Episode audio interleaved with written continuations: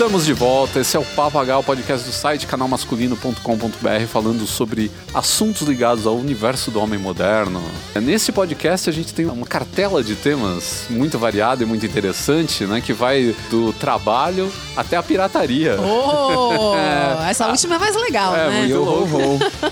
Então, já que eu puxei o assunto, eu queria que a Bárbara Duarte dissesse qual que é o nosso primeiro tema. Workaholics. Aquelas pessoas que esquecem que existe uma vida além do trabalho e vivem só pra trabalhar. Trabalho sem diversão faz do Jack um bobão, já dizia. Ai, meu Deus. Ótima referência. É, referência a. Você desperte o Jack Nicholson que existe em você. Claro, agora é só fazer um buraco na porta do banheiro com o machado correndo atrás da Bárbara, coitada. Deus meu, pelo amor de Deus. Pra quem não sabe, isso é uma referência ao Iluminado. Se você nunca assistiu esse filme, assista porque é sensacional. Mas no nosso segundo bloco, o que, que o Carrasco traz para nós? No segundo bloco, nós vamos falar do seu eu digital, aquela persona que você criou nas redes sociais e que muitas vezes é ou muito melhor ou muito pior do que a pessoa que você é de Ou verdade. escroto mesmo. né? Aliás, a gente esqueceu de explorar o nosso próprio integrante, né? Quem? O Carrasco, que é uma persona É uma persona digital. no eu digital. É. Mas o meu eu digital não sou eu, tanto que não chama o meu nome, chama Carrasco. Hum, se saindo bem. Não, e, e nas eu, mídias. eu sou praticamente o Louro José. Ah, é, com certeza. Todo Lombardi. fofinho. Não, ele, ele é o Lombardi. E no terceiro bloco, eu só vou dizer uma coisa: I wanna be a pirate. Eu vou, Opa. eu vou usar uma puffy shirt. Vai usar uma puff shirt, vai ficar bonitão. É isso aí. Qual que é o nosso terceiro bloco, então? Piratas. Pirataria é um negócio muito louco, Não é cara. a pirataria histórica, gente. Não vamos falar É. de pirataria Não, digital, essa é- nem dos piratas da Etiópia. Isso é pirata Nutella, esse pirata do, que faz pirataria digital. Quem baixa Perto- música, filme, isso aí é Claro. pirataria no tela. O que, que se compara isso com o cara que tinha, que nem o Edward Teach, que tinha, mandou colocar 20 canhões num, num navio que ele roubou Ah, é verdade. e deu o nome de Vingança da Rainha Ana pro navio. Do mal. Isso é o nome de navio, meu filho. Então, esse, esse mundo da pirataria, esse mundo cheio de testosterona, mas que tinha personagens mulheres também in- incluídas ali no meio. Essa época foi muito louca, cara. Eu acho que é muito legal a gente falar disso e comentar um pouco sobre essa parte da história que se fala tão pouco, né? Por exemplo, em livros de história não tem. Não, não Falando, tem, né, não sobre a época da É, pirataria. o pirata é aquele personagem meio folclórico, né? Isso, que- virou uma coisa de livro É. de, de aventura, é, né? É. Verdade, Ilha do Tesouro. A Ilha do Tesouro, é, então, é, é um clássico. Foi o que sedimentou a, a ideia do pirata como a gente conhece hoje. Carrasco, por favor, faça aí o seu jabá. Poxa, não são exatamente piratas, mas se você curte foto de motos e a vida do motoqueiro, O motoqueiro é um pirata moderno, né, muito. cara? Ele só não pilha, né? Ele é um pirata seria... do aço. Apesar que o... o motoqueiro que pilha Filho- não é o que anda de Harley, É, não. é. Quem já teve a bolsa roubada numa marginal não foi um harleiro. É, não, esses caras não são piratas modernos. Né? Não, não mesmo. Não, mas eu acho que o, o estilo do motoqueiro tem uma coisa meio de pirata, né? Aquela Ah, coisa meio é, rebelde. Sim, né? a ideia da liberdade, assim, É, de que tá eu acho você bem e o legal. ambiente. Eu, eu acho assim, e eu gosto disso. Então vai lá visitar o Arroba Harleys de Sampa no Instagram ou youtube.com barra Harleys de Sampa. Porque eu Maravilha. ouvi hoje que o YouTube é o futuro. Se você quiser também contribuir com o Papagaio e com o canal masculino, você pode entrar no padrim.com.br barra canal masculino, fazer lá a sua doação. Os nossos padrinhos, dependendo da categoria de doação que você faz lá, nossos padrinhos agora vão receber conteúdos exclusivos que nós vamos criar para eles. Coisa de louco, Agora sim, sensacional. Hein? Agora vai. Então, é então, se você quer ajudar a gente, ainda tem uns conteúdos legais lá fora os que já tem, né? Que é pouca coisa. Eu cheguei aos 2 mil posts no, no canal masculino. Uau. E nós estamos chegando a quase 100 podcasts, né? Mas além disso, a gente vai criar mais coisas ainda e você pode ter acesso a tudo isso. Então, entra lá, padrim.com.br barra canal masculino. Eu sou o Ricardo Terraz, editor do site Canal Masculino, e nós voltaremos logo depois da nossa vinheta. Moda,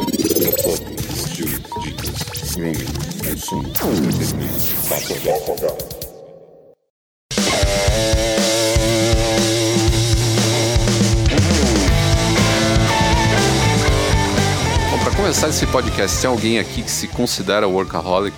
Não.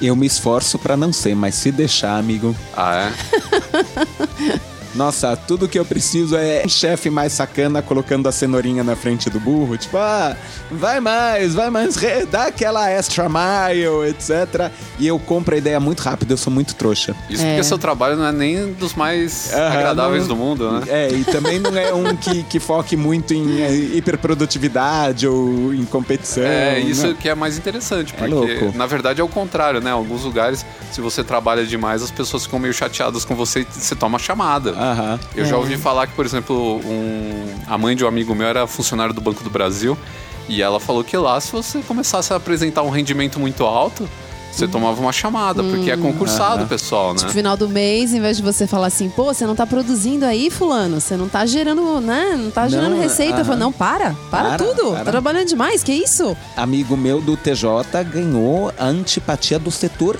inteiro. Uh. Assim, da galera parar de responder quando ele dizia bom dia. Nossa. Foi É muito pra punk. você ver como é estranho essa coisa do, do você produzir, não produzir, o ambiente que você tá, as pessoas que trabalham com você, nem sempre. O bom é relativo. Aham. a lei universal é essa, o bom é muito relativo, né? Sem a gente dúvida. nunca sabe o que é bom de verdade até a gente conhecer todo mundo que tá à nossa volta. Bom, primeiro acho que a de- definição, acho que seria interessante, né? A gente dar uma definição de workaholic. Que é o cara que ele é viciado em trabalho, não é o cara que é apaixonado em trabalho. E eu acho que hoje tem essa, essa sutil diferença que as pessoas não notam. Existe o work lover, Aham. que é o cara que gosta do trabalho dele, ele gosta daquilo com que ele trabalha e às vezes ele não trabalha demais justamente para não saturar e não estragar o trabalho. Aham. Olha que interessante Mas que isso. sim, é, se não trabalha demais, é alguém. O work lover é alguém que trabalha mais. Ele não, trabalha, mais. Então, né, ele não trabalha demais. Mas é aquela pessoa que, tipo, ai, deu horário, mas o trabalho tá gostoso, ou ai, eu queria muito terminar isso Não, aqui. ele dá uma- Ok, uma- aham, sim. É, Posso dar um exemplo? E aí eu acho que nesse eu poderia me encaixar. Manda. Eu gosto do que eu faço hoje. Então, quando eu sento pra escrever, óbvio que tem dia que não dá tempo, porque tem coisa que você precisa de uma pesquisa maior, você precisa pesquisar a imagem pra fazer um post bacana, tal. Mas eu gosto de sentar e escrever. E aí eu poderia fazer um post blá. Podia fazer um post com meia dúzia de fotos e, tipo, quatro linhas, que é o que a gente vê hoje, a grande maioria Aham, da- dos sim. blogs e tal, é mais Você ou menos acabou de descrever a internet, né? Exatamente. e eu poderia fazer isso. O blog é meu, eu escrevo o que eu quero, do Seu jeito que eu é quero. dizer. Seu blog ia ser um Twitter. Mais ou menos isso. Então, como eu não gosto disso e eu gosto do que eu faço e eu gosto de escrever, então eu acabo fazendo posts que às vezes acabam sendo, claro, tem alguns posts que são mais informativos, tipo, ah, tá rolando um bazar, tem alguma coisa Aham. assim. Aí eu não tenho muito o que ficar escrevendo. Sim, mas quando é aquele de pesquisa, Aí eu gosto de escrever. E tanto que, assim, os dois últimos posts que eu fiz, eu recebi o mesmo comentário é, das pessoas pra quem eu mandei esse post, né? Assessoria de imprensa, ou a própria marca, tal. O pessoal Aham. falando, pô, mas você fez um post bem informativo, tem bastante coisa, é bem legal. Então, assim, eu acho que quando você gosta do que você faz, você. é natural acaba... que você se dedique. Exatamente.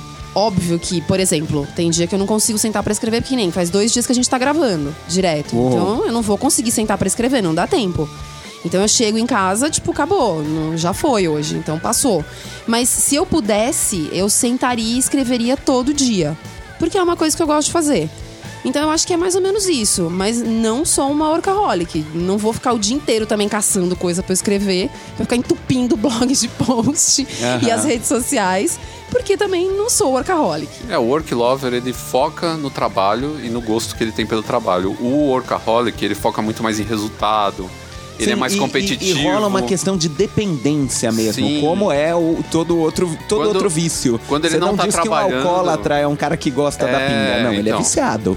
Quando ele não tá trabalhando, ele tá se sentindo mal, porque ele não está trabalhando. Então, ele começa. O, o workaholic ele tem um problema muito grande, porque ele começa a cortar laços com as pessoas e só deixa as pessoas que estão de alguma maneira ligadas ao que ele trabalha. Sim. Ou É. que são muito compreensivas, permissivas, não estão não tão criando conflito com o trabalho. É, tipo, só- a pessoa continua ali porque continua, mas ele mesmo também já começa a não fazer muita questão que essa pessoa esteja por perto. O que ele quer é algo que fique ligado ao trabalho dele, porque ele sabe que ele tá preso ao trabalho sempre de alguma maneira. Sim. Então, tipo, ele sai com os colegas de trabalho ou com alguém que é parceiro de trabalho dele, alguma coisa assim.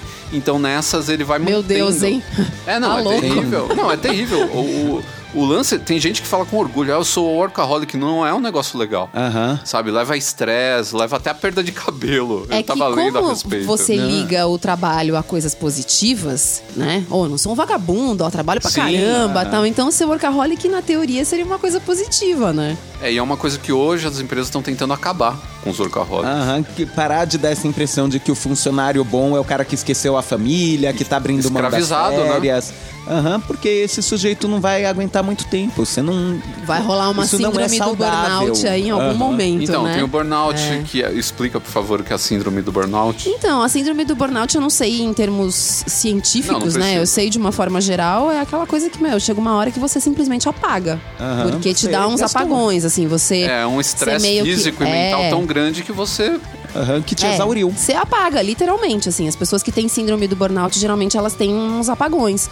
Então ela meio que não é um desmaio, mas ela meio que desliga. Aí de repente ela acorda e fala: O que, que aconteceu? E quando ela ela matou a repartição inteira. É mais ou menos isso. Se fosse isso, ainda tava no lucro, que não vai acontecer de novo.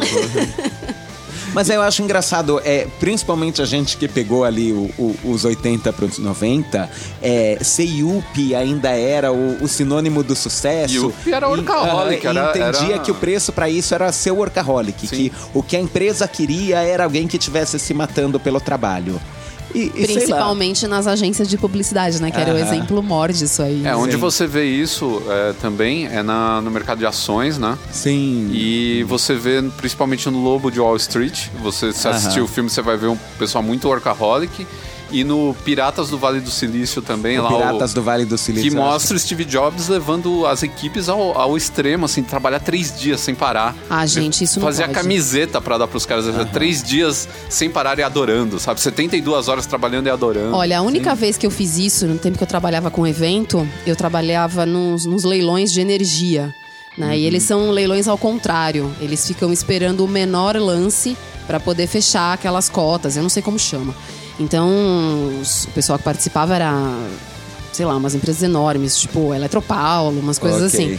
E aí a gente fazia, eu, no- com a agência que eu trabalhava, a gente fazia toda a parte de suporte para esse pessoal. Então a gente ficava na suíte presidencial ali de um hotel chiquérrimo ali na Marginal Pinheiros e a gente atendia tudo que eles. Porque assim, cada empresa ficava dentro de uma suíte fechada, sem contato com o mundo exterior, porque eles não podiam saber o quanto seria o lance de cada outra empresa. Ok. Então a gente fazia o apoio deles. Então, por exemplo, ah, olha, acabou o papel higiênico, acabou toalha, a gente precisa de sabonete, a gente precisa comer, a gente precisa de qualquer coisa, equipamento que pifou. Então a gente ficava nas mesas recebendo as demandas deles e a gente depois delegava isso para o pessoal que ficava mesmo lá embaixo no hotel no térreo fazendo, entregando as coisas. Então, se o leilão não acabasse, a gente tinha que ficar até o leilão acabar. A única vez que eu fiquei, que eu virei uma noite, eu, eu trabalhei o dia inteiro, eu cheguei lá tipo 6 horas da manhã, aí o leilão não acabou no final do dia e nem na madrugada. Então a gente ficou a madrugada inteira até o outro dia, meio-dia. Eu fiquei passada. Tipo, eu não sabia onde eu tava, eu não sabia o que tava acontecendo na hora que eu saí, eu não sabia que hora que era. Agora, como alguém consegue trabalhar três dias sem parar? Eu posso te dizer qual é o, o pior dos mundos? Que eu paro e penso, não que eu aprove, mas eu entendo um sujeito que vira workaholic pensando que ele, ah, mas isso está me deixando milionário. Tipo, eu tô me matando pela É, empresa, e a então. empresa tá dando bônus, tá me promovendo. Rola um Todo objetivo, ano né? o meu salário tá Que é a dobrando. cenourinha lá na frente, pra você correr mas atrás. Pro cara que recebe a cenourinha de quando em quando, eu, eu acredito. Mas às vezes você se enfia nessa situação achando que não, o rolê é esse, e, e esperando uma cenoura que você nunca vai receber. Então, no funcionalismo público tem muito workaholic que, que tá é, na promessa do cargo de chefia e fica cinco anos se matando e nunca virou chefe. Mas tem cara também que entra nessas de trabalhar e não tem cenoura nenhuma. Ele só ele é tão preocupado com o trabalho, Aham. então. É, Venderam pra ele a ideia de que o trabalho é a vida dele. não, E e, ele outra, comprou lindamente, O né? cara ele é preocupado com o trabalho. Ele sempre acha que não vai dar certo, que não vai conseguir atingir as expectativas, que não vai conseguir entregar o que está sendo o que tá sendo feito, que o projeto não vai dar certo, que o projeto não vai cumprir o prazo que foi dado, então ele tá sempre trabalhando. É aquele cara que todo mundo vai embora e quando você chega no outro dia de manhã, você descobre que o cara ficou de madrugada fazendo um monte de coisa, separando tarefa, sabe? E tem gente que É, acha bonito isso, isso, que é o não. problema, Isso é sabe? muito difícil, eu acho, pra, pra quem trabalha abaixo dessa pessoa, né? Sim. E o cara ser vai pra impossível, casa, na o cara vai pra casa e ele ainda, às vezes, ele fica fritando na cama de madrugada porque ele não consegue dormir porque ele fica pensando em Aham. trabalho. Ah, então. e, e o é- cara que trabalha abaixo desse também não dorme, porque às Pensando, duas da meu, manhã. amanhã de Ai, por favor, eu preciso rever aqueles gráficos. Exato, Me você manda chega. pro, pro é, daqui a pouco você ouve o barulhinho do e-mail chegando às 3 horas da manhã, Aham. cara. Deus. E a gente falou do Lobo de Wall Street, mas eu acho que o Diabo Veste Prada é o melhor Também, exemplo. né? também. É. Então, mas eu acho que às vezes alguns cargos, eles são realmente difíceis de você não virar um monstrinho desse tipo, né? Que nem você falou do Diabo Veste Prada. Imagina você,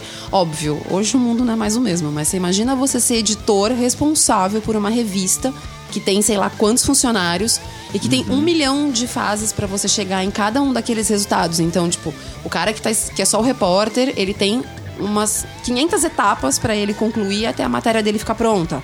O cara que tá fazendo a produção de moda, a mesma coisa. O cara que tá fazendo o editorial de moda, a mesma coisa. E você ter que, de longe, coordenar tudo isso, porque você não tá presente em, em Aham. todas essas situações. Sim, eu, eu imagino, principalmente a gente, todo mundo que trabalha com informação, seja da revista, do site, seja desse monte de, de empresas.com.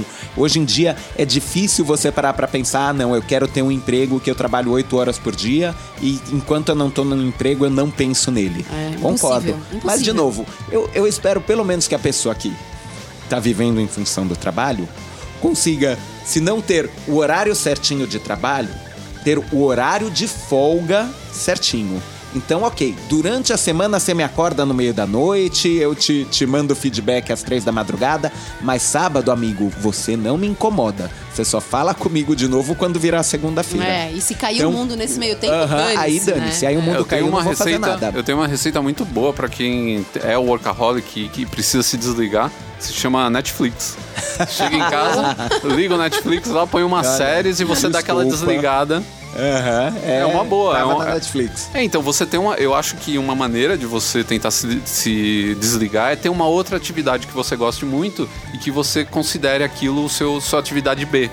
De Aham. repente, um hobby, ou assistir série, sabe? Fazer caminhada, fazer exercício, Sim. alguma coisa que seja bacana. Ah, Porque eu, se, se me jogassem numa dessas, eu muito ia falar que virei judeu ortodoxo e aí no sábado não posso nem, nem apertar botão porque vai contra a é o sabá, é o sabá, É o não, sabá. Pode, não pode passar por cima. E se me demitir, eu falo que é intolerância religiosa. Opa, rola um processo aí.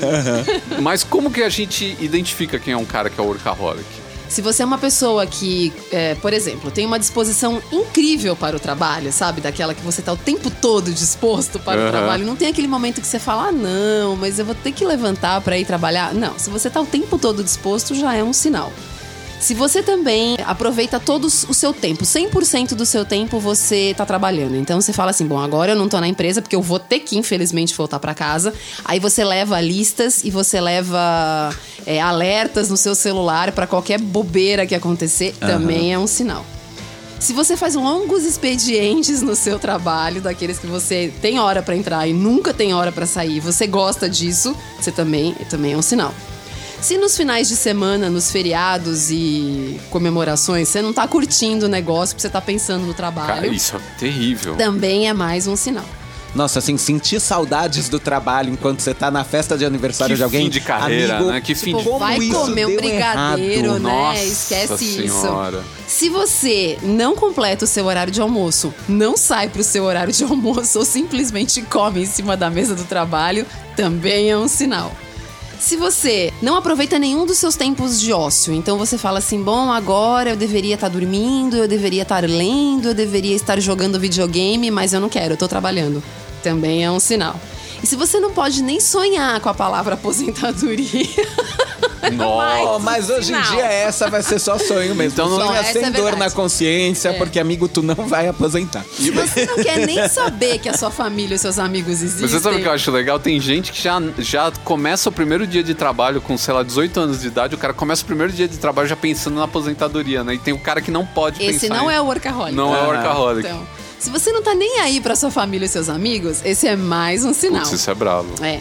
E se você é aquele tipo de pessoa que quer ter excelência em tudo que você faz, inclusive no seu trabalho, esse é mais um sinal. Ou você pode ser das contas- virginiano, eu tenho que fazer a ressalva. É, é, é verdade, concordo com você. E se você tem a incrível habilidade de trabalhar de qualquer lugar, seja no trabalho, na Hoje em sua dia, todo casa. mundo. É, então. Hoje é mais fácil, né? É, a gente tem Sim. ferramentas. Mas você né? trabalha dentro do carro, você trabalha no hospital quando você tá visitando um parente, aí ferrou, acabou. É isso aí. É, é, você vai aí precisar você é fazer um do detox, meu trabalho. filho. Tem que ir pra um spa, não tem jeito. Responde e-mail enquanto segura o bebê da amiga que nasceu, né? Na Isso. maternidade. Então, é mais ou menos aquele episódio da Phoebs, né? Que ela tem o ataque cardíaco duas vezes. No Esse é um bom exemplo de É, uma é, workaholic. É, um workaholic. Ela fumava e trabalhava o tempo inteiro. Isso. Quem? A Phoebs no Friends. Friends. Ah, sério? É. Não, é um episódio que, tipo, não existiu. alternativo, é uma a linha- realidade, alternativa. Isso. É. que eu ia falar, velho, essa não é a Phoebe que eu Não, conheço. não era, não sou era. especialista É, eles já Friends. fizeram, já fizeram dessa maneira por causa disso, né? Pra mostrar como seria diferente o personagem desse jeito. Mas eu acho interessante como as empresas hoje eles estão tentando não incentivar o workaholic, que nem falou o Carrasco, né? Uma coisa que nos anos 80 se incentivava Aham, o universo Yuppie. se achava bonito e o- os publicitários, né? As agências Aham. de publicidade achavam normal falar assim: ah, aqui é normal você trabalhar até uma hora da manhã. Mas tudo bem, a gente pede pizza, tem videogame aqui, tem pebolim, você dá uma parada aí, vai jogar um pebolim. Mas isso daí, Você cara, não precisa sair salva. daquele ambiente, Não, né? você não salva a saúde É, do não. cara, Aham. sabe? O cara vai. Você, você tá sugando o seu funcionário. É, um dia vai dar um burnout no cara e você ainda periga tomar um, um- processo. Um belo processo trabalhista. né? Então Opa, as empresas com e- e, as empresas não querem ficar conhecidas como locais de escravidão, né? De, de trabalho que o cara Não, entra lá e não isso- sai mais. É, isso é uma coisa recente, né? Sim, bem até recente. pouco É recente. tem. E de Não, verdade, aham, tem muita empresa que pra não ficar com cara de local de escravidão, não é que tá liberando funcionário, tá colocando tá colocando videogame, tá, Ou tá falando, olha, tem um puff lindo pra você ali, dormir né? aqui. Mas olha mesmo- que, que escravidão bonita a sua. É, então, mas mesmo isso hoje já tem gente que tá começando a combater, já tem um pessoal Aham, que tá, tá denunciando que é. isso. Porque é tipo, ah, tudo bem, você Olha tem um escorregador aqui, tem pebolim, tem videogame, só que o cara passa a vida dele dentro da empresa e não sugam pode, ele né, até o gente? último. A pessoa tem que ter a liberdade dela, né? De sair daquele ambiente e daquele trabalho e falar: Meu, hoje eu vou estudar, eu vou fazer um curso, eu vou fazer uma faculdade. Ou então eu tenho que ter meu horário de descanso, eu tenho que ter meu horário de fazer algum tipo de atividade física. Você tem que ter liberdade de escolher o que fazer com o seu tempo livre. Vida não é só trabalho, né? Mas tem uma ressalva aqui, tá? Se você trabalha 16 horas por dia, mas metade dessas 16 você passa no Facebook, você é um Vai ser difícil de te enquadrar como workaholic. É, você, só não é um- gosta da sua família. Você é um postergador. não, você é um postergador. Você só empurra o trabalho com a barriga. Você não, não- não é, não é que você é um workaholic. Você empurra tanto o trabalho que você é obrigado a ficar mais tempo pra poder cumprir seus prazos. É, É, isso. porque você tá Sim. enrolando, Né? enrolando. Vira, você tem a técnica do enrolation. É. né? Então esse papinho, eu sou workaholic, aí tá lá no, no Instagram o dia inteiro. Ah, nossa, você trabalha pra caramba, Pra parabéns. caramba, é. Eu, eu preciso dizer que, é, lendo esses passos todos, eu, eu parei pra pensar que eu devo ser o contrário. Eu sou o workaholic do hobby. Que é estudar grego antigo é tipo a minha terceira ou quarta carreira, né? Eu sou funcionário público, eu produzo conteúdo no Harleys de Sampa. E o helenismo é aquela coisa que eu sei que nunca vai virar dinheiro na vida, porque grego É, antigo. vai ser um pouco difícil de fazer dinheiro disso. Você Né? de repente pode voltar à moda, o grego antigo. né? Eu tô torcendo, eu falo pra todo mundo, grego antigo é o futuro. De repente estoura uma É banda que futuro, canta, estoura uma banda aí que canta em grego antigo, todo mundo quer. Vou começar a dar aula aprender a pra, pra falar. salas cheias. É. Mas a, a, a chance Pras é pequena. bandas covers. E na real, eu boto um gás, velho. Todas essas questões do ah, você vira à noite, ah, você adora isso. Eu não faço pelo trabalho, mas eu tava pra fazer a prova pra entrar no doutorado, amigo. Eu parei de falar com a família, eu terminei um namoro, eu virava final de semana fazendo simulado.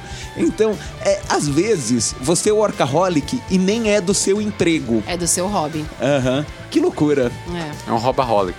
É um novo termo. Mas eu acho que é diferente aí, porque existe Sim, o fator não diversão. tem ninguém me enganando e tem, tem um lazer envolvido. É, então é crescimento pessoal. Eu acho que tem uma coisa mais nobre aí do que Aham. o lance só do trabalho pelo trabalho e a competição, porque tem muito workaholic que é competitivo também. competitivo a ponto né? de ser fura-olho mesmo. É, o cara, o cara, ele tem uma parte que é, é muito vaidade às vezes, né? O lance do cara querer subir no emprego, ter um cargo Então, é melhor. um dos, dos, dos, dos passos aqui, que é a questão da excelência. É. Você ser bom no que você faz é uma coisa.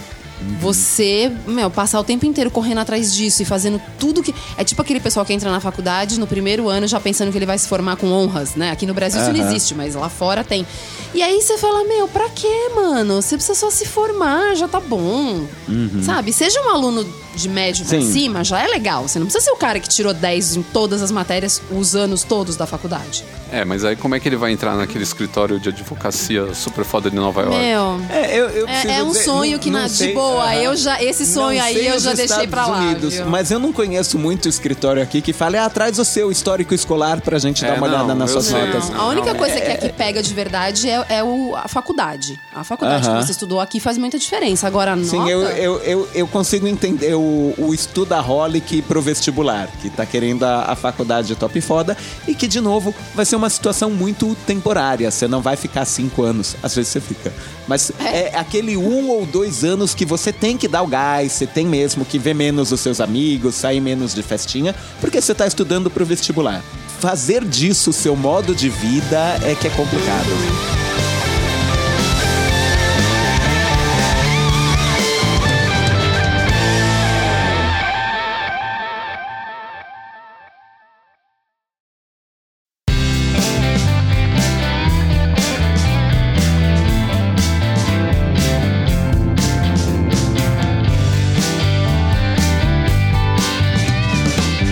Vai falar sobre o eu digital, que é aquela coisa que a gente não sabe muito bem assim se ela é inventada de propósito, se ela é um caminho natural.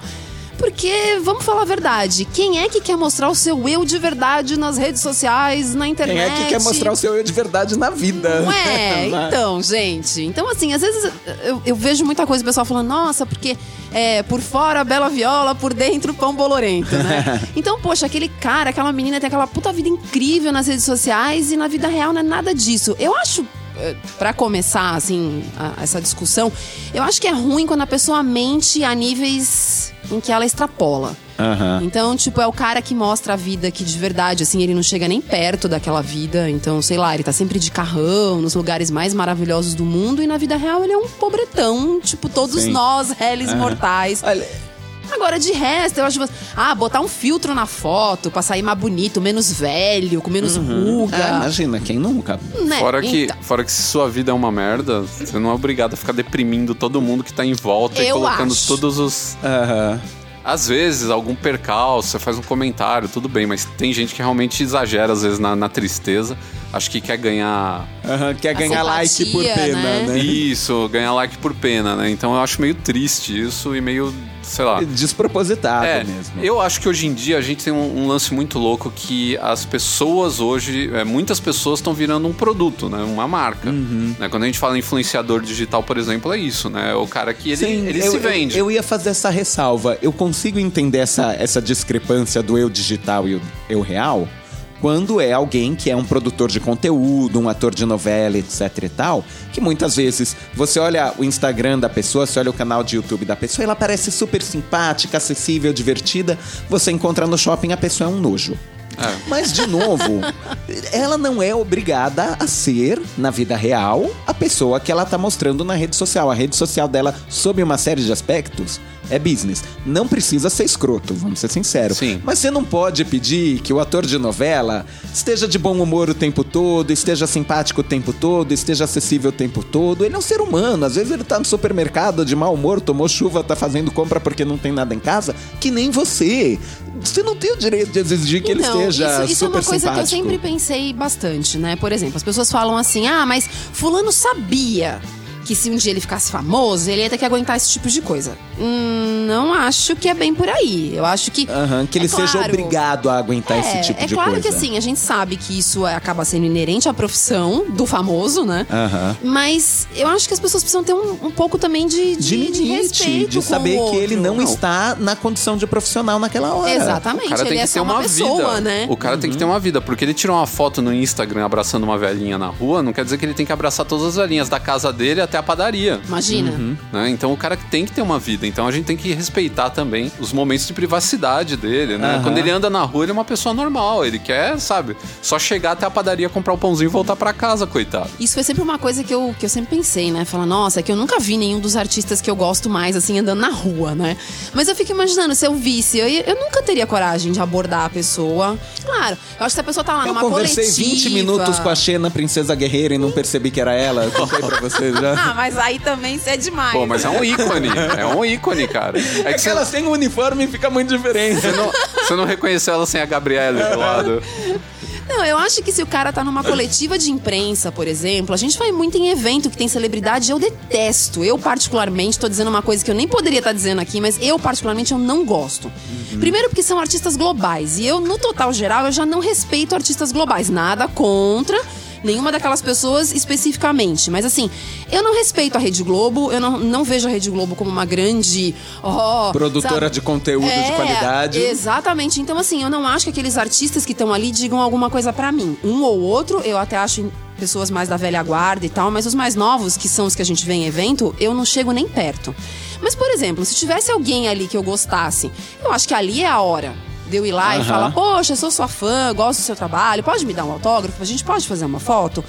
Agora, fora isso, eu na não rua, abordaria no a pessoa na cotidiano? rua nunca, de jeito nenhum. Tô me sentindo mal agora. Uma vez eu abordei no, no aeroporto Érico Borgo do Omelete. Mas naquele esquema, tipo, um, você tá no aeroporto esperando seu voo, você não tá fazendo absolutamente nada, né? É não é verdade. tipo, ai, tô interrompendo o supermercado do moço. É. Dois, cheguei com licença, você é o Érico Borgo, né? Pô, eu sou fã do seu conteúdo, papapá, tirei um selfie e tudo.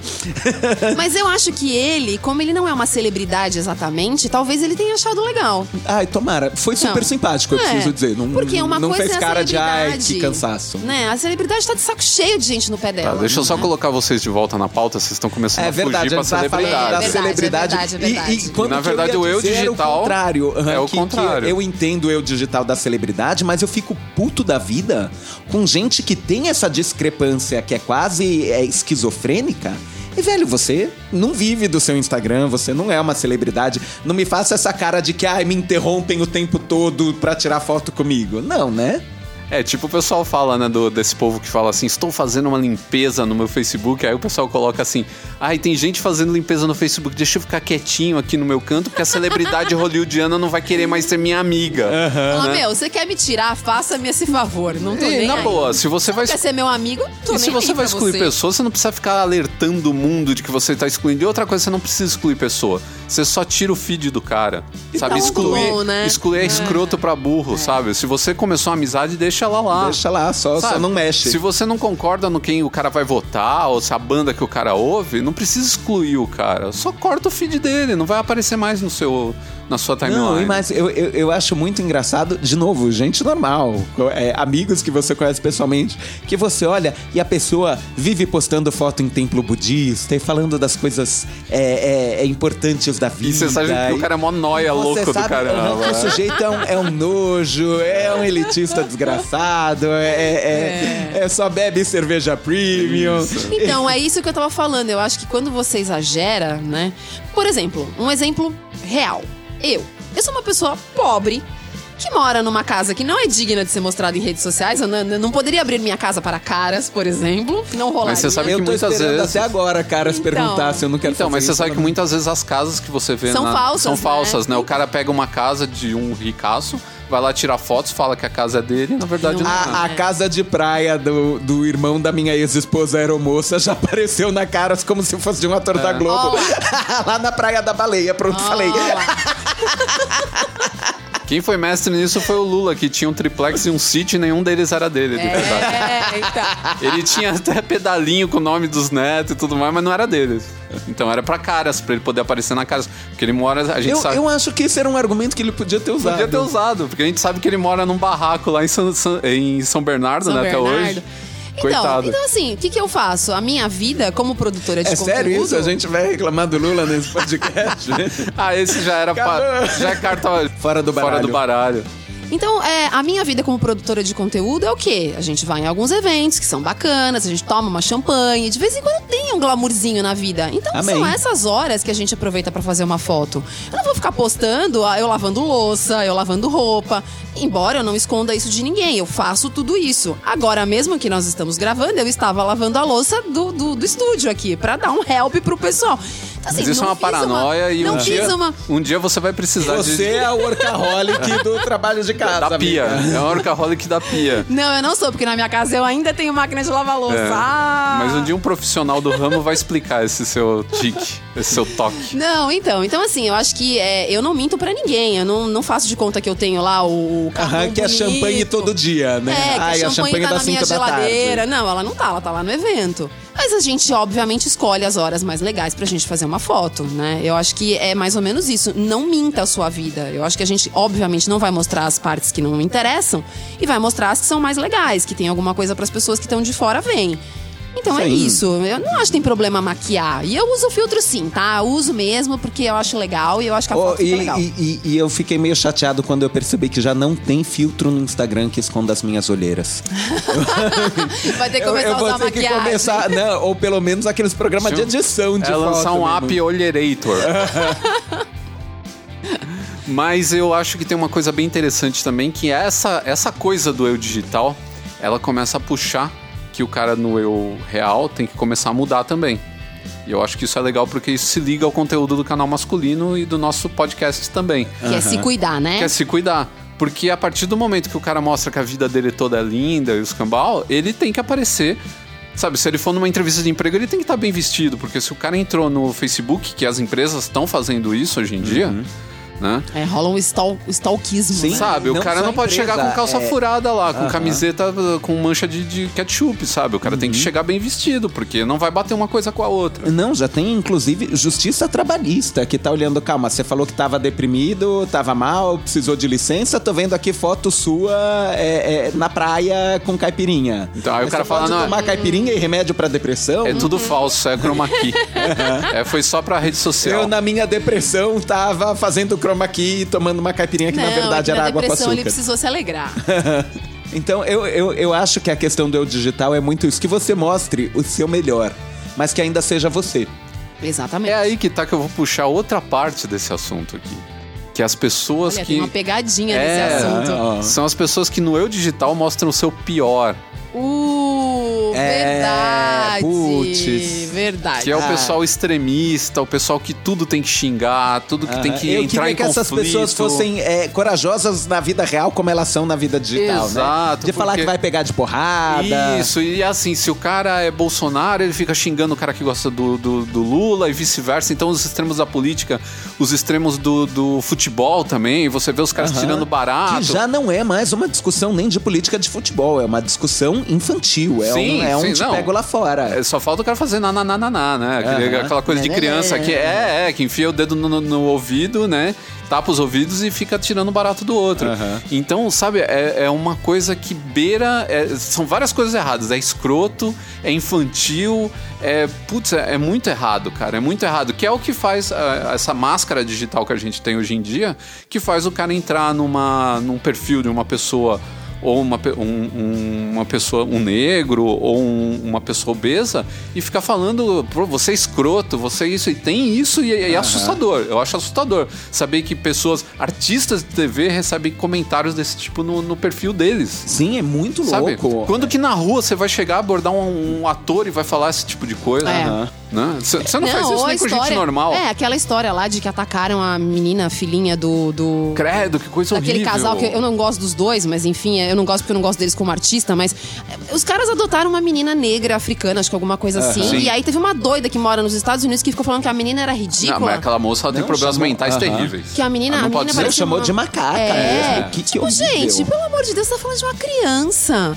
Sabe? E olha que eu não sou a pessoa mais distinto maternal do mundo, mas, gente, é uma criança. Toda criança é bonitinha, ponto. Entendeu? Para. Aham, que que é Tipo, isso? let it go, larga a criança pra aquela, lá. Aquela mulher, eu acho, é- era Aquilo caso lá de internação. é internação. né? Não, e aí eu acho realmente que você começa nessa de querer aparecer, porque acho que foi o caso dela, né? Você começa a mostrar o seu lado doente, porque isso só pode ser Sim. doença. Isso não Sim, pode ser normal. é, o- é o seu eu digital que, além de tudo, é, é pirado da bola. Hum, Total. É, então, e você vê como essa, esse fato, né, é um anonimato. O cara não tem ninguém lá identificando, ele sabe que ninguém vai aparecer na casa dele Não e cobrir ele de isso na porrada. cara dele. Exato. Você sabe, você Porque fala. na cara ele tomaria uma porrada bem dada. É. O- E, e, e ia preso por racismo. Com certeza. E ninguém fala nada pro The Rock, porque o The Rock é tão forte que é capaz de ele enfiar a mão pela internet no cara. Aham, Vira um bracinho digital e acertar a cara do cara pelo buraco do smartphone, sei lá. Mas eh, e eu até fiquei, fiquei surpreso outro dia. Tava conversando com a Bárbara falando isso, que eu vi o The Rock falando que ele tem problema de depressão. Sério? Né? E você Oi, vê- é um dos Instagrams mais cara, legais, aham, gente. Não, o Instagram dele é, é demais. Ele Você é não muito segue, siga o bacana. Instagram do The Rock. É muito divertido, é muito legal, ele é muito simpático no Instagram. Mas a, a verdade é essa. Aí a gente teria que entrar na história da depressão, que é bem complicado, a gente teria que fazer um bloco sobre isso. Mas é, a pessoa deprimida não é o cara que anda na rua arrastando o pé, né? Ele pode estar feliz ali contando piada com você, mas ele tem a crise Aham. e tal. É bem complicado. Um dia a gente vai Sim, as falar crises sobre de isso. depressão. E a gente para pra pensar no Robbie Williams, né? Que é outro Sim. que- maior comediante do mundo. Não tinha Pois quem é. não achasse que ele era uma pessoa é, alto astral, good vibes, etc. E Pois é. É muito louco. É. Mais digitalmente, a gente tem o cara que é o, o- o- Ele é o contrário também, ele é meio brincalhão e a gente sabe que ao vivo. Ele é uma. Não é que ele é brincalhão, mas ele é expansivo digitalmente. Ele tá sempre contando piada, colocando coisas de humor, conversando com todo mundo e é muito engraçado. Ao vivo, ele é um cara introspectivo. Eu, eu tenho medo de ser esse cara com o meu Instagram, sabia? De- É, é porque, de novo, né? É, é um mundo de gente e você faz aquele esforço pra ser simpático, responder todos os comentários, dizer quando perguntam a sua opinião. Em evento de moto, eu vou e fico tirando foto da moto. Não falo com ninguém. Já teve evento de moto que eu fui e a pessoa foi- só foi saber que eu tava lá quando entrou no Instagram no dia seguinte. Aham. Assim, não. Mas não, eu acho, mas não isso, sou expansivo a mas- esse ponto de, é, de mas conversar. eu acho que isso, isso é meio que um treino. No começo também, quando a gente começou o Bazar Pop, a gente começou em evento, eu também não tinha muito disso. Eu chegava, eu cumprimentava a pessoa que me convidou, ficava meio quieta no meu canto, tirava uma foto, olhava o produto, a coleção, ah, acabou. Depois de um tempo, você entende que essas, essas oportunidades, elas são boas pra você fazer contato, pra você conhecer as pessoas da marca. Então você começa a falar, peraí... Desenvolver uma, uma É, extroversão profissional. É, deixa eu ir lá conversar. Quem é o cara do marketing? Quem é não sei quem? Entendeu? Então, acho que às Aham. vezes é meio uma questão de, de, É, de eu- treino.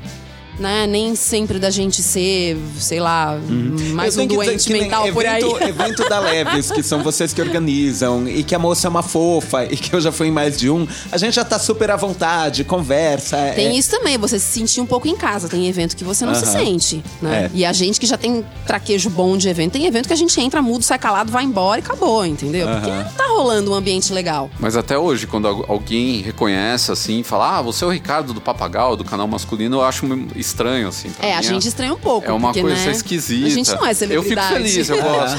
Sim. eu gosto, acho legal quando o cara elogia o trabalho, fala que gosta, que acompanha. Mas, assim, quando é pessoalmente, quando é por e-mail é mais normal, eu recebo Aham. sempre eh, Sim, bastante eu- é- mensagem é- legal. Eu já não me surpreendo quando a pessoa me reconhece. Querendo ou não, eu tenho botado mais a minha cara no meu Instagram, tenho botado a cara no YouTube. Então, se eu tô num evento de moto e a pessoa me reconhece, eu já lido com naturalidade. Mas eu passei, uma ou duas vezes também, né? Não foi muito. De, de, tipo, tá na fila do cinema e a pessoa que tá na minha frente ouvir minha voz me reconhecer. Eh, Desculpa te perguntar, você é o Harleys de Sampa? Ninguém mandou ter essa voz característica. É, então. Pois é. E, e- e me pega. Claro, você fica feliz, você acha legal assim, mas eu, meu Deus, não posso fazer mais nada de errado na vida. Não, filhão. fazer coisa de errado não pode mesmo. Não pode, não pode. Tem que ser bem escondido. É tipo o Guilherme Briggs, né, meu? Você tá na fila, você ouve a voz do Indiana Jones, você fala, pô, é o Guilherme É, Briggs. não tem como. É, esse tá, tá. Eu fico imaginando que o Guilherme Briggs, até quando telemarketing liga pra ele, ah, queria falar com o fulano de tal, ele. Indiana Jones! Na verdade, a ideia dessa pauta aqui me veio porque um ouvinte nosso pediu pra gente fazer comentário sobre o pessoal que tira foto na internet. Assim, o pessoal que tira foto coloca na internet. E ele é fotógrafo e ele tava. é, eu acho que ele falou por causa do. Muita gente é, poupa dinheiro na hora de tirar foto de casamento e sai uma porcaria. Outros eh, querem eh, mexer na foto digitalmente e sai outra porcaria. Outros criam aquelas fotos que você sabe que é muito absurdo e que o cara não tá passando por aquela situação, né? Teve um caso de uma blogueira que a gente falou, acho que aqui uma vez até num, num outro podcast, em outro tema, que ela pegava fotos da internet e falava assim, olha, esse aqui foi a festa que eu fui hoje. Putz, olha que isso- linda. Isso, é, isso é triste, né, Né? gente? Ah, não. E, e, assim, é uma vida totalmente falsa, né? Então, aí eu acho que beira precisar de um psicólogo, psicanalista, sei É, e lá. aí eu acho que beira o estelionato também. Então, mas a- era, é- era tratamento e processo. O pessoal às vezes dois. critica as pessoas que tiram foto bonita, que embelezam as fotos, mas se você parar pra pensar, é, isso não é a mesma coisa de você fazer um álbum com um fotógrafo profissional e não, não vou dizer que é a mesma coisa, mas a ideia é mais ou menos a mesma, porque o resultado não é o mesmo, claro, né? Você Não, pegar um não é o fotógrafo- mesmo, é mas você lógico. faz um álbum com fotógrafo profissional, o cara edita as fotos e tem dois tipos de edição, né? Tem a edição que você faz é, na foto em si e tem a edição que é o próprio álbum, que é a, a ordem que você coloca as fotos, qual foto vai ser grande, qual foto vai ser pequena. Isso daí também influencia muito a maneira que as pessoas veem o álbum, né? Quem é fotógrafo agora deve estar pensando, pô, finalmente falar, alguém falou sobre isso. Porque ninguém nunca para pra pensar nisso, né? Mas o fotógrafo ele tem esse trabalho de edição também, de juntar, ah, essa foto fica legal com essa, essa eu vou colocar grande, essa eu vou Não, o colocar trabalho do menor. profissional faz toda a diferença. Toda a né, diferença. gente? A gente, por mais que a gente tenha hoje muitos recursos à nossa disposição Aham, o no quanto nosso o smartphone celular, sozinho já tira uma Imagina, foto boa, não- Sim. mas nunca vai ser igual. Mas isso que a gente tenta fazer é um simulacro disso, né? Tentar fazer a foto ficar o melhor possível pra gente parecer bem e as pessoas terem uma imagem boa da gente. É claro. E é de novo aquilo que eu falei, né? E depois você é, entra tanto nisso que você tem que começar a replicar na vida real. Você não pode mais chegar no de chinelo nos lugares se você tira foto de. de- O tempo todo. Né? De Oxford o tempo todo, as fotos. Os caras falam, pô, alguma coisa tá acontecendo. E não é nem só a roupa, não, amigo. Rola umas edições, dá uma afinada na cintura, Sim. dá uma diminuída na papada. E E, quando outra- a pessoa chega na vida real. Fala, nossa, nem te reconheci. E outra coisa, o problema é que quando você chega na vida real e você não aparenta isso, o que, que as pessoas falam? Esse cara está em decadência. Aham. E aí começam a falar, pô, aquilo que ele tá colocando na, na, na internet, a vida dele não é mais aquela. Aquilo lá ele deve estar pegando foto antiga, alguma coisa, e você vira o cara zoado, você vira o cara que tá com o pé na lama.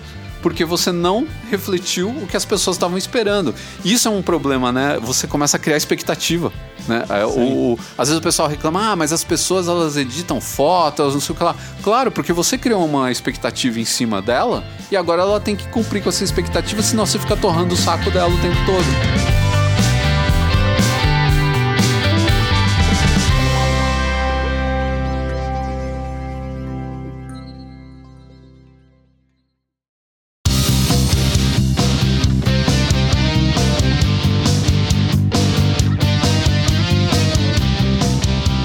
Sabem que eu acho que a primeira vez que eu passei por aquela pergunta que toda criança passa, o que você vai ser quando crescer?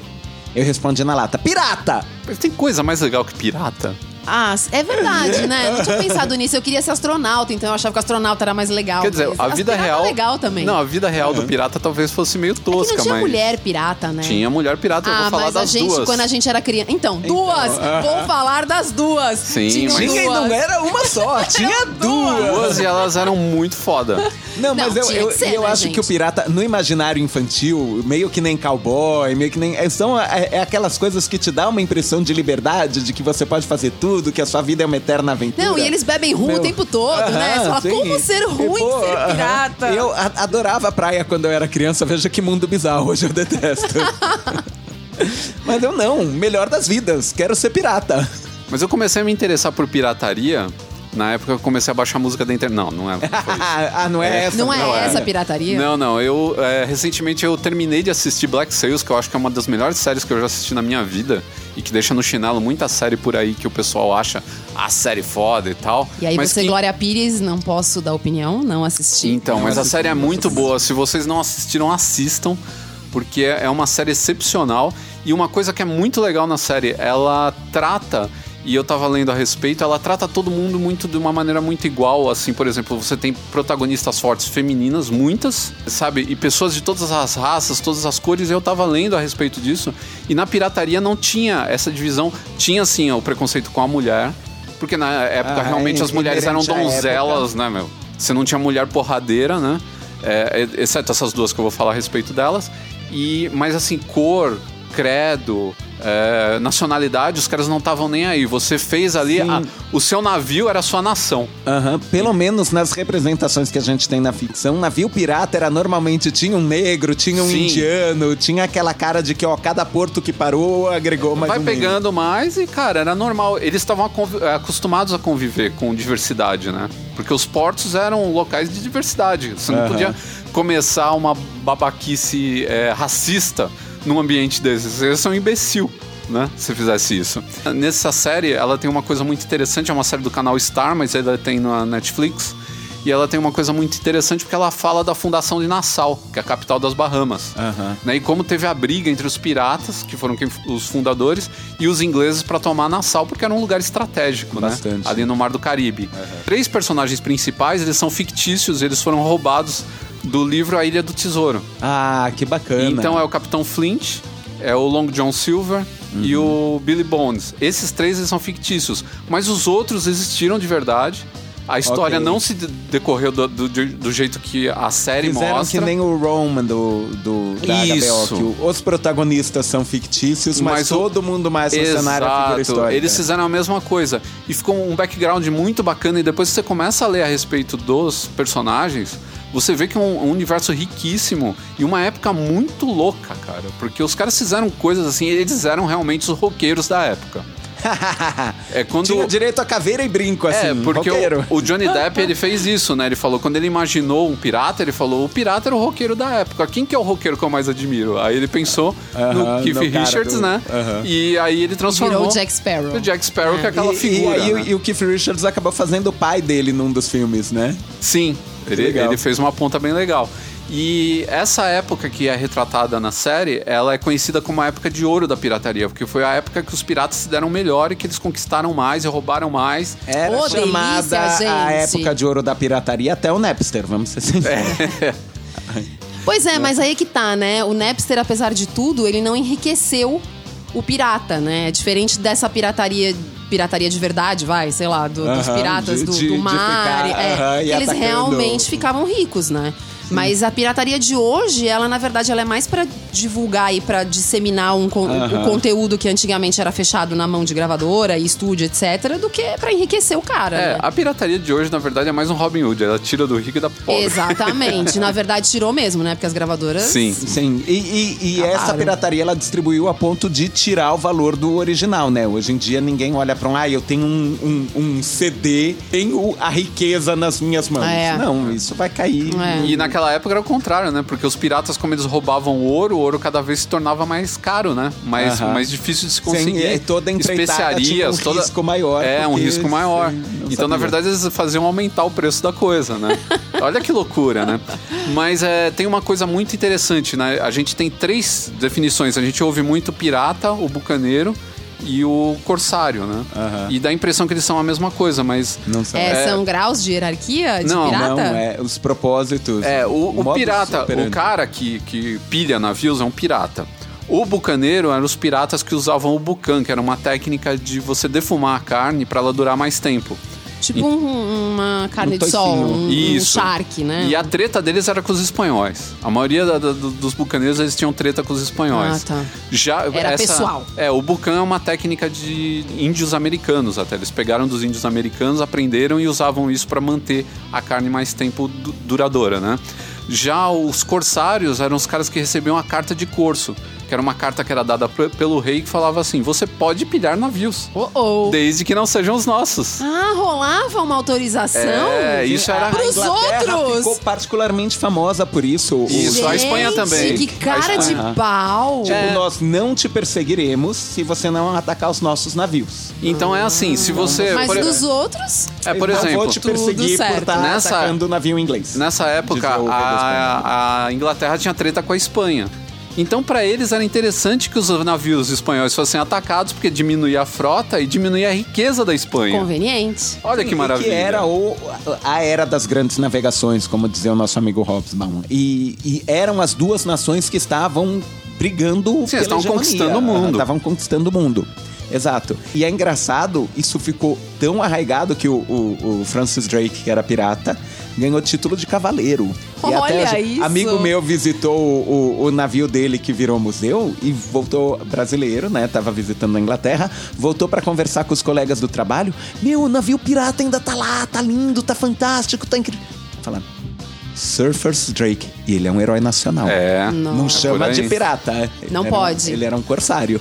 A imagem do pirata que a gente tem hoje, que é aquele cara com aquelas roupas pesadas, aquele chapelão, a barbona, né? que é- É, é- é tão historicamente fiel quanto a cena do Dom Pedro todo de, de Então, na chapéu. verdade, ah, ela é é fiel. só uma caricatura? Não, na é. verdade, ela é fiel a um pirata, que é o meu pirata predileto, que é o Barba Negra. Ah, que é o Edward Teach.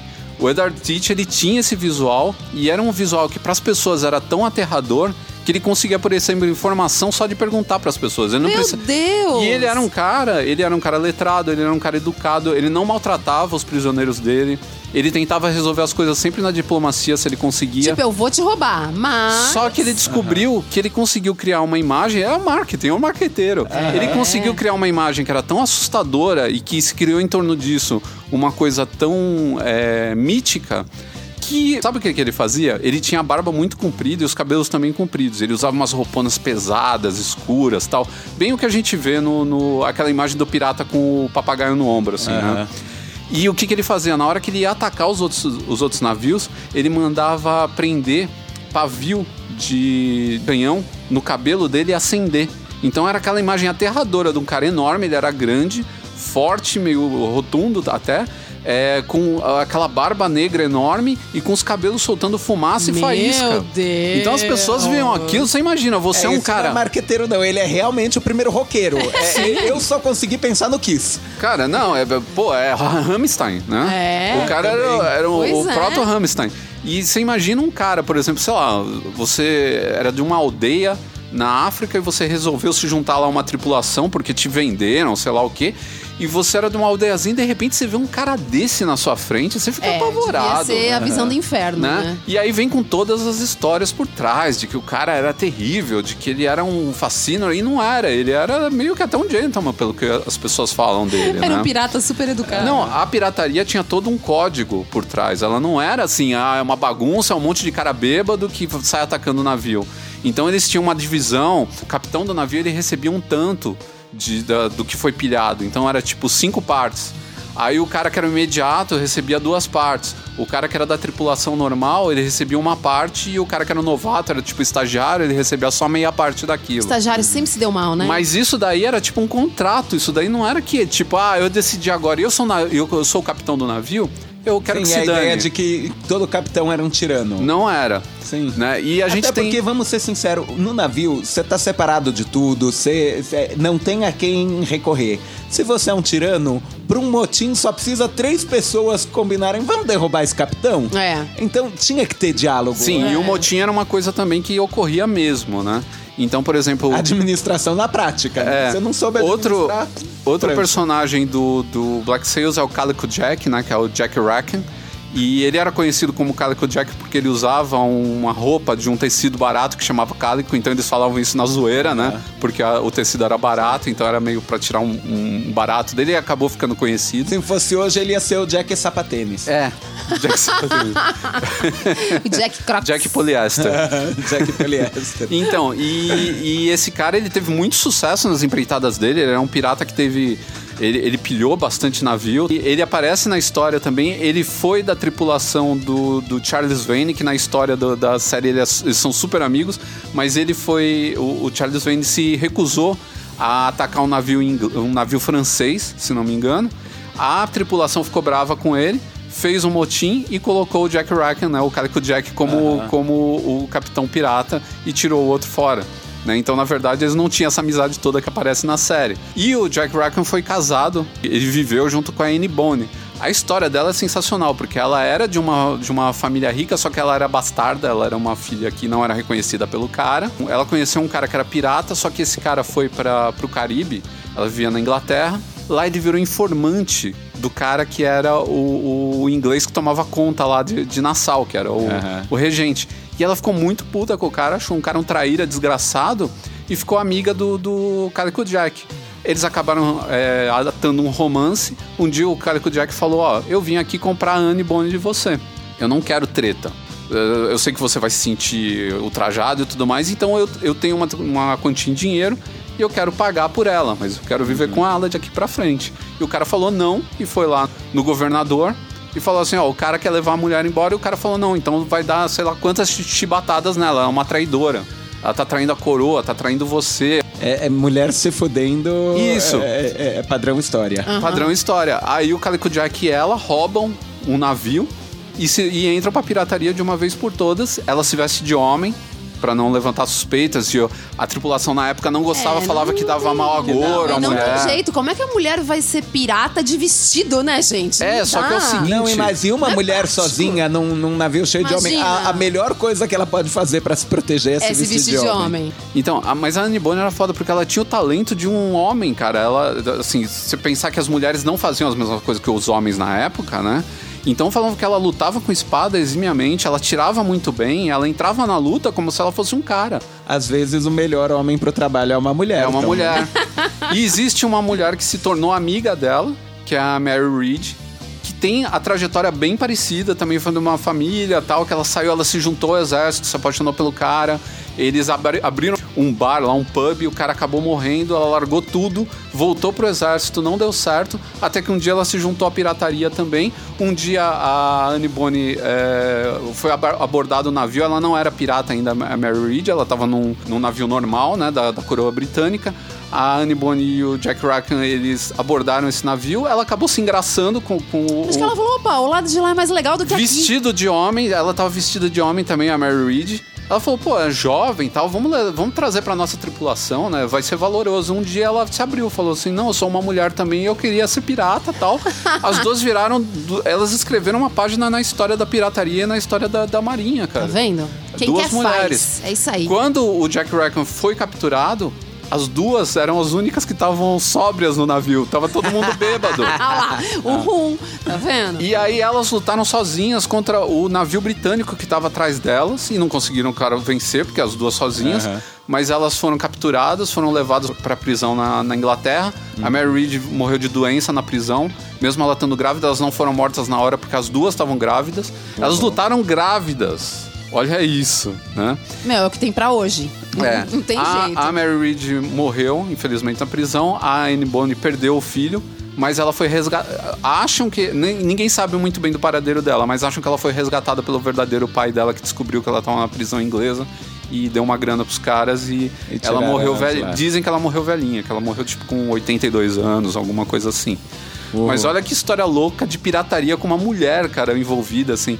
Então você tem figuras na pirataria que são muito fortes mesmo, tipo o Edward Teach, a Anne Bonny, o Jack Rackham, né? Que são É figuras que ninguém conta, né? A gente vê o pirata só como um ser que existiu e que aterrorizava os mares. E a partir dessa época que é a era de ouro da pirataria, que começou a decadência da pirataria, porque eles cresceram tanto que todo mundo se uniu pra acabar com isso. É, porque senão, senão ia virar Você uma vira um problema grande demais, tá vendo? Se as gravadoras tivessem feito mesmo, mas não. Não é o que a gente fala sempre. Se eles tivessem sabido comer o mingau pelas beiradas lá atrás, hoje eles estariam bem, não estariam com essa crise que existe hoje.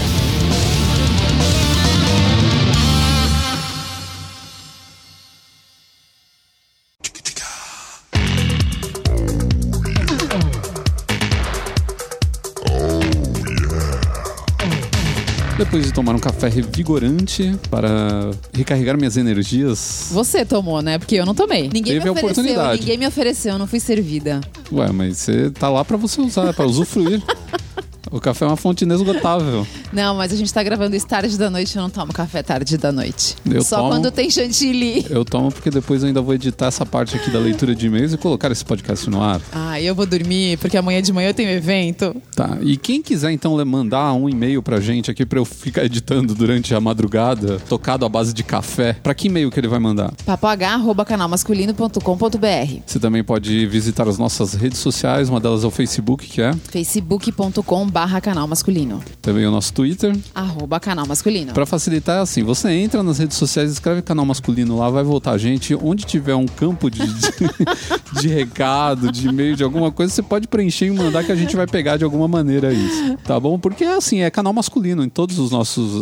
A, a gente não tem aquele negócio de ter underscore, né? Underline, essa coisa toda. É sempre canal masculino. Então tem Instagram, tem Twitter, tem Facebook. Ah, mas tem um que a gente tem que falar o endereço, porque é o único que é o do contra, que é o Tumblr. Que é? canalmasculino.tumblr.com Uh, vamos começar então com um e-mail, que na verdade não é um e-mail, né? Ele foi um recado que nos foi deixado lá na iTunes Store. E eu falei, né, durante esse podcast que um dos temas que a gente ia abordar, era o eu digital, né? Que era a pessoa na internet, como ela muda, como ela se comporta de maneira diferente, né? E como ela às vezes até cria um personagem que eu, eu pensei nisso por causa desse, desse recado aqui que mandou Renan Live. Ele falou: parabéns pelo canal, sou fotógrafo e como tal posso sugerir um novo tema? Fotografias nas redes sociais. Só de imaginar vocês falando sobre isso já me anima. Existe tanta gente sem noção com fotografia que chega a ser engraçado. Grande abraço. E aí eu comecei a pensar né, nas pessoas que mexem na fotografia, que fazem todas aquelas é, montagens, né? Que Olha, passam montagem filtros. eu não faço porque eu não sei, eu não tenho essa habilidade. Agora os filtros, opa! E aí eu pensei nisso tudo e acabei caindo naquele, naquele não que não fosse legal, né? Esse tema que ele, que ele sugeriu também, que é também bastante interessante. Mas aí a gente poderia pesquisar aí umas variações desse tema também para ter bastante assunto em cima disso, né? E para poder, porque é fogo falar sobre fotografia sem ter imagens, né? É difícil, É. né? Então dessa maneira a gente conseguiu falar de algo aproximado sem ter que ficar mostrando fotos ou comentando em cima de fotos que as pessoas não estão vendo, né? A gente fez a coisa de uma maneira um pouco mais abrangente. Mas eu gostei muito também da sugestão do Renan Live. E muito obrigado por deixar cinco estrelinhas na nossa Opa! avaliação. Ah, esse é um recado que foi deixado lá na- no- nos comentários do nosso podcast anterior, que foi o nosso podcast de aniversário, por Pedro Lopes, que é um ouvinte assíduo do Papo H, e ele quis deixar a contribuição dele. Primeiramente, parabéns pelos cinco anos desse excelente podcast. Já faz um tempo que ouço o programa e acho muito bom, adorei os temas. Primeiro, sobre nostalgia. Tem ainda as músicas que estão sendo regravadas, barra covers que estão surgindo. Ou bandas antigas que voltaram também poderiam entrar nessa onda. Eu discordo um pouco sobre falta de criatividade nas novas criações. Acredito mais que o estilo mudou. Vi em um podcast pessoas discutindo sobre a distopia no mundo moderno e que bom mesmo é 1984 em detrimento de jogos vorazes, Maze Runner, etc. Eu acho que as histórias em si são bem legais e mesmo que tenha como base outros textos, filmes, esses filmes colocam de uma maneira mais atual o pensamento filosófico, principalmente para jovens. Agora, a onda de reutilizar elementos antigos atualmente eu acho boa em alguns pontos e negativa em outros. Tipo, adoro os reboots de filmes como Star Wars, nem sei se chamo de reboot. Risos e de jogos. Tá, eu acho que quando as pessoas estavam falando de 1984 em detrimento a Jogos Vorazes e Maze Runner, é que o, o 1984 tem muito mais profundidade. Eu acho que não dá pra gente comparar. Dentro desse pensamento da, da distopia, eu acho que a, a- a parte legal da- das distopias é realmente isso: você confrontar as ideias para fazer as pessoas pensarem a respeito né, do mundo que a gente está vivendo e esse mundo que é apresentado para nós em uma distopia. Eu acho que o grande problema com esses filmes tipo Jogos Vorazes e Maze Runner, eu acho que não tem muito essa, esse aprofundamento, sabe, dentro da, da ideia do- da distopia de você fazer o paralelo e de você pensar muito a respeito. Basicamente, o, o Jogos Vorazes para mim é meio que um videogame, sabe? O Maze Runner também. Eles não são Então, é, filmes Ma- assim. Maze Runner eu não assisti, eu não sei nem o que que é, é, eu sou bem, bem por fora desse, desse mundo atual. Agora, Jogos Vorazes eu assisti, se eu não me engano, até o segundo, porque eu lembro bem de ter assistido o primeiro e assisti o segundo, isso. Eu acho interessante, acho que é uma das coisas assim que a gente pode dizer que pros dias atuais é um dos onde mais você pensa alguma coisa. Você percebe que existe bastante aquela coisa do ah, vamos colocar as pessoas ali pra se confrontarem, elas vão morrer, reality show. Junta um pouco essas coisas de Eu nem pensei muito, eu só pensava que eu queria encher o Pita de porrada. O Pita é um saco. é, sim, ele é. Mas eu acho até que de tudo foi um pouco mais interessante, foi um pouco mais. tem um pouco mais de conteúdo. Mas nada que se diga supimpa, como Então, eu mas- refleti sobre a existência do ser humano. É, mas eu acho que se você comparar com filmes, e aí a gente sai um pouco fora dessa categoria, né? Que, em que Jogos Vorazes se inclui. Mas se você pegar uma coisa que foi uma, uma série de filmes que foi um sucesso gigante com um adolescente e é completamente vazio, é o Twilight, não me lembro o nome em Ah, mas português. isso aí, pelo é- amor de Deus, né? Não Você lembro o nome em português, enfim. Eu deveria até te proibir de falar esse Então, nome aqui. Mas aquilo fez muito sucesso entre os jovens. E se você comparar os dois, realmente, Jogos Vorazes tem muito É. mais conteúdo. Bom, cada um tem o 1984 que merece. Bom, continuando então. Outro tema que queria discutir é o de meditação. Venho meditando há uns três ou quatro anos, olha. Olha. E gostei do modo como colocaram as coisas. Não é fácil realmente meditar na cidade grande, mas eu tenho conseguido me desligar mais do mundo e prestar mais atenção em mim nos meus pensamentos. A yoga tem me ajudado. A yoga, yoga, eu nunca sei como fala. Yoga, né? É, não sei. Tem me ajudado muito, principalmente por ser uma meditação mais ativa. E só acho que vocês falaram um pouco de métodos de meditação ativa, através da dança, do esporte, do movimento corporal, por exemplo. Pois em muitas linhas, meditar é estar no presente e todas essas atividades te fazem ligar no agora. eu É até legal, poderia né? ter Não- falado nem disso. Nisso também. eu até poderia ter falado disso se, a- se o Carrasco e a Bárbara não tivessem ficado me sabotando a cada minuto, achando que meditação é só você ficar fazendo uma posição de lótus e fazendo barulho com a boca, entendeu? Eles achavam que era isso. Eu tentei levar para um, pra um grau superior. É. Não, eu vou ser bem honesta, assim, é um assunto com o qual eu não tenho nenhum tipo de familiaridade, porque é uma coisa que eu nunca tentei fazer. Então, sei lá, nunca. Não conheço ninguém que fizesse perto de mim, tirando o Tato, que eu descobri que tava tentando fazer pelo, pela pergunta que ele fez pra gente, mas é uma coisa que, de verdade, assim, eu, eu não tenho familiaridade alguma. Então, é muito do que eu disse é realmente pitaco, porque não, não, não tenho grandes opiniões formadas. Terminando. Se saiu com a Glória Pires, hein, Barros? É, eu não assisti esse filme, eu não posso dar a minha opinião. Nessa linha, deem uma olhada no Pulsation, desenvolvido pelo o Osho. Não como, faço ideia Como que será que se pronuncia isso? Vou ter que procurar na internet. É, eu também não conheço. Por último, conseguir algo que te deixe ligado em você mesmo, igual ao carrasco quando pilota, é realmente uma forma de meditar muito boa e ajuda a gente a desligar do nosso ritmo frenético. Concordo plenamente. Ah, não deixem de tentar meditar de alguma forma, seja sobre um assunto, um arquétipo. Eu medito após retirar uma carta de tarô, por exemplo Olha, interessante. ou só para entender o que o seu corpo tem sentido. No mais, parabéns novamente, adoro vocês e em breve quero me tornar padrinho desse podcast maravilhoso. Olha que maravilha. Mas é legal, eu não sabia que esse tema ia despertar tanto, assim. ó, É, pois né? é, Eu vi né? bastante gente comentou, assim, mesmo As amigos pessoas são nossos. muito mais zen, zens do que a gente, né? A gente não é muito zen. Não, eu acho que não é esse o caso. Eu acho que realmente a gente não tinha ideia de como esse, esse assunto toca fundo nas pessoas, porque eu acho que hoje em dia todo mundo está tentando é, encontrar uma maneira de, de se desligar um pouco, né? De acalmar, de pensar melhor nas coisas, e é né? Gente- praticamente impossível, né? É, a gente tá muito corrido. Você tá sentado na frente do computador, toda hora chega uma informação nova e você não se aprofunda em nada, né? Então, quando a gente consegue dar um tempo, dar uma relaxada e pensar em alguma coisa, e isso leva a você ter um momento meio de iluminação, ou chegar a alguma conclusão, ou resolver um problema, a gente se sente muito recompensado. Então, eu acho que as pessoas estão tentando correr atrás disso, mesmo que não seja uma coisa transcendental, ligada a alguma religião ou algum tipo de, de método, sabe? É só pra pelo menos ter o controle da sua vida de volta, sem ser bombardeado com coisas o tempo todo. Tenha dito. Pois é.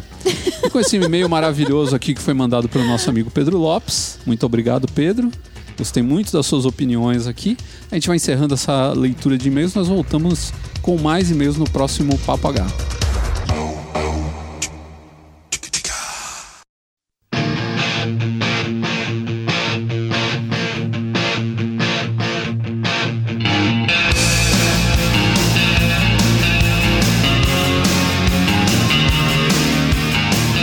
hora de dar tchau, final do podcast, aquele momento onde a gente reúne o nosso coração apertadinho, porque é triste. Toca a o final. valsa do adeus no fundo. Eu sempre lembro lá do Teletubbies, né? É, triste o final do, do podcast, né? Quando a gente sabe que já exauriu as- os temas. Engraçado, eu sempre penso nos Animaniacs, que eles giravam a roda da moralidade pra escolher qual é a moral da história de Muito hoje. bom aquilo. Adorava. Era muito anárquico. Mas a gente não termina com a roda da moralidade. A gente termina com uma dica sempre. Hoje é a Bárbara que vai dar a dica. Então, vou dar uma dica hum, quase acadêmica, né? Pode-se dizer assim. A gente vai fugir um pouco dos nossos assuntos aqui do, do, do, do podcast de hoje. Mas é, isso ainda não era um tema que estava sendo abertamente. Não estava sendo ventilado, vamos por assim dizer, né? Como o pessoal do direito gosta de dizer. Mas eu resolvi voltar a estudar e acabei caindo em algumas coisas meio sem querer, assim, que facilitam muito a vida de quem, como eu, por exemplo, é, tá voltando a estudar depois de tantos anos. Eu nem vou falar os anos aqui para não pegar mal, né? Senão o pessoal faz as contas. Então, assim, na minha época de, de faculdade, eu não fiz cursinho. Eu terminei o colegial e entrei direto, né? E uma das coisas que eu tinha pavor na época era de cursinho, porque eu falava, gente, é um ano perdido, é mó dinheiro investido, e aí se eu não passar, e aí vai ser a maior né, todo mundo me cobrando, meus pais, porque é caro, é um investimento de muito tempo, de estudo e tal. Eu tinha pavor de cursinho na época. E aí, como eu consegui entrar, eu fiquei toda feliz, porque eu falei, ah, vambora, né? Vamos fazer esse negócio aqui, vamos deixar o. Passamos a fase do cursinho. Quando foi agora que eu resolvi voltar a estudar, na verdade eu, eu voltei a estudar porque eu queria me atualizar de novo no direito e queria me atualizar nas matérias em geral, assim, porque eu tô me sentindo muito defasada, eu tô me sentindo muito, sabe, já faz muito tempo, né? Ah, gente, enferrujam. não Então, exatamente. Só que aí você fica naquela, que que eu vou, por onde eu começo, né? Você não vai numa livraria e encontra livros ali que te dão o caminho das pedras. Você tem livros soltos que você não sabe qual comprar. E tudo muito caro. E aí eu pensei, bom, um cursinho pra mim hoje, mais do que naquela época, é completamente fora de cogitação. Eu não tenho tempo, nem dinheiro, nem nada pra investir nisso. Eu preciso estudar. Como é que eu vou fazer isso? E eu comecei a jogar as coisas no Google. Tipo, falei, bom, gente, hoje o mundo é tão, tão Google, vamos ver o que, que o Google me mostra. E eu acabei descobrindo que existem cursinhos muito bem recomendados pela internet. Então, assim, são cursinhos extremamente baratos. Tipo, tem cursinho que acho que você paga 20 reais por mês. Nossa, isso é bem. Muito, é muito em conta. E assim, claro, eu ainda não tô no nível de poder dizer esse cursinho é melhor do que aquele, porque eu não tô nessa ainda. Tipo, eu, eu, eu me foquei em um e eu tô indo por ele, pelo menos, pra começar um caminho pra eu me atualizar. Como eu tô querendo prestar concurso e eu tô querendo voltar pra faculdade, foi um jeito bom de eu conseguir ter acesso àquelas matérias que são português, matemática, aquela tranqueirada toda do ensino médio, que também cai nos concursos e eu não sabia nem por onde começar a estudar. Né? E que a gente não vê já tem décadas, né? Muitas décadas, né? Muitas. Então, assim, concurso não cai só direito, concurso cai outras matérias. E, e é, cursinhos voltados para concursos de nível médio, eu acho eles meio picaretas, assim. Eu tenho um pouco essa impressão de que eles são enrolation, sabe? Tipo, só para levar dinheiro. São baratos Que também. isso, picaretagem no Brasil não é, tem. porque assim, eu fiz Indústria concurso. de cursinho, imagina. É, eu fiz concurso pra, Pra pra cargos. máfia, É uma máfia. Eu fiz concurso pra cargos mais altos, tipo magistratura, procuradoria. Obviamente não passei em nenhum, senão eu não estaria aqui agora. Mas são cursinhos com. Podia estar gravando podcast por hobby. É, pois é.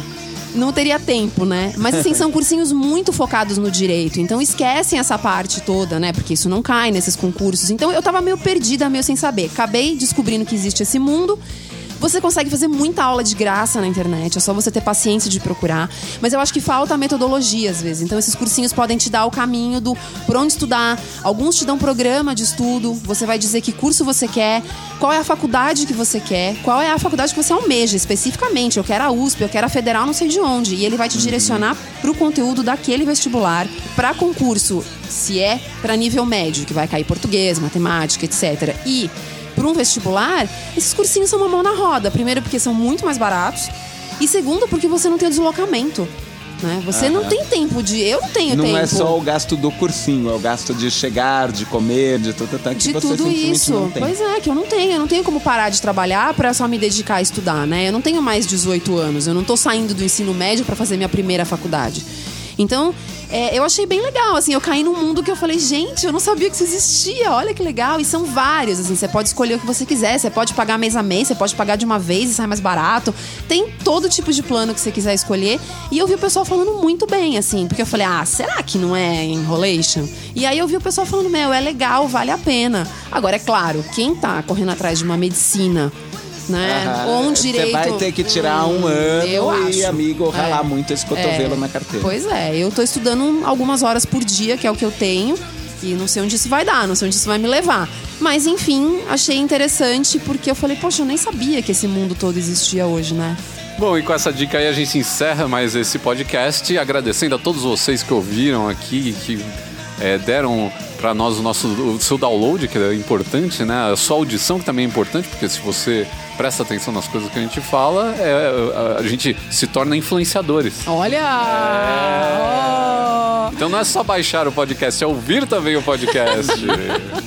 Então, obrigado a todo- todos vocês aí. Se vocês quiserem contribuir com o Papo H e com o canal masculino, é só entrar lá no padrim.com.br barra canal masculino, deixar lá a sua contribuição. E é muito importante falar para vocês que nós estamos criando conteúdo agora direcionado aos nossos padrinhos. Ou seja, você além de ser padrinho, de ser um, um cara que está apoiando um projeto sensacional como o canal masculino Papagá, você também Olha a humildade. vai receber o, conteúdo exclusivo, vídeos, áudios, e sei lá, todo, todo tipo de tranqueira que a gente conseguir criar e, e dar pra E vocês agregar. e ver vocês se divertindo com isso, a gente vai fazer e seja o que Deus quiser. Nós ficamos por aqui então nesse papagaio. Um abraço a todos e até mais. Tchau. Tchau.